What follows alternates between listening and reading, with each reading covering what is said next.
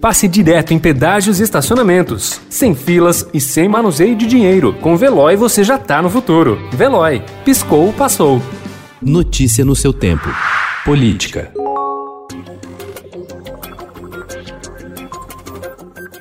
A Polícia Civil de São Paulo investiga a possível atuação do primeiro comando da capital, o PCC, nas eleições municipais. No alvo dos investigadores está a possibilidade de a facção usar o seu poder para impedir que candidatos possam fazer campanha em comunidades dominadas por criminosos no estado. O Estadão apurou que há relatos de ameaças nas regiões de Campinas e da Baixada Santista.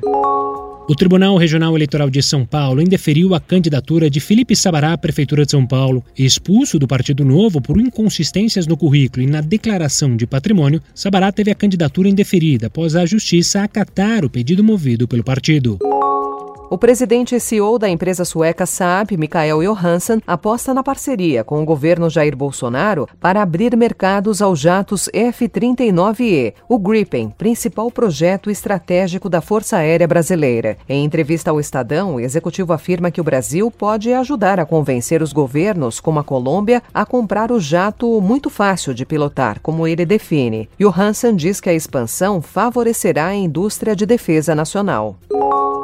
O líder do governo na Câmara, Ricardo Barros, disse ontem ser a favor da realização de um plebiscito para que os cidadãos brasileiros decidam sobre a elaboração de uma nova Constituição. Para ele, a Carta Magna transformou o Brasil em um país ingovernável. A nossa Constituição, ela, a Constituição Cidadã, o presidente Sarney já dizia quando a sancionou, que tornaria o país ingovernável.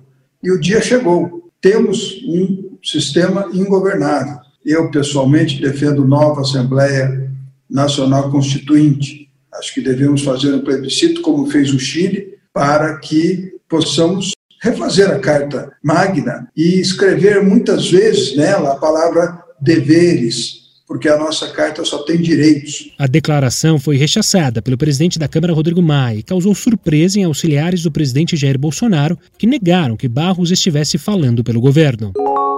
Após desavenças públicas, o armistício entre os ministros do Meio Ambiente, Ricardo Salles, e da Secretaria de Governo, Luiz Eduardo Ramos, foi a solução para ambos se blindarem no governo. A avaliação de interlocutores do Planalto, que acompanharam no fim de semana a construção da trégua, é de que os dois sairiam perdendo se insistissem na briga. Notícia no seu tempo. Pegando a estrada ou só indo no shopping? Com o Veloy você já está no futuro e passa direto em pedágios e estacionamentos, sem filas, sem contato barato e sem manusear dinheiro. Aproveite 12 mensalidades grátis e peça já o seu adesivo em veloi.com.br.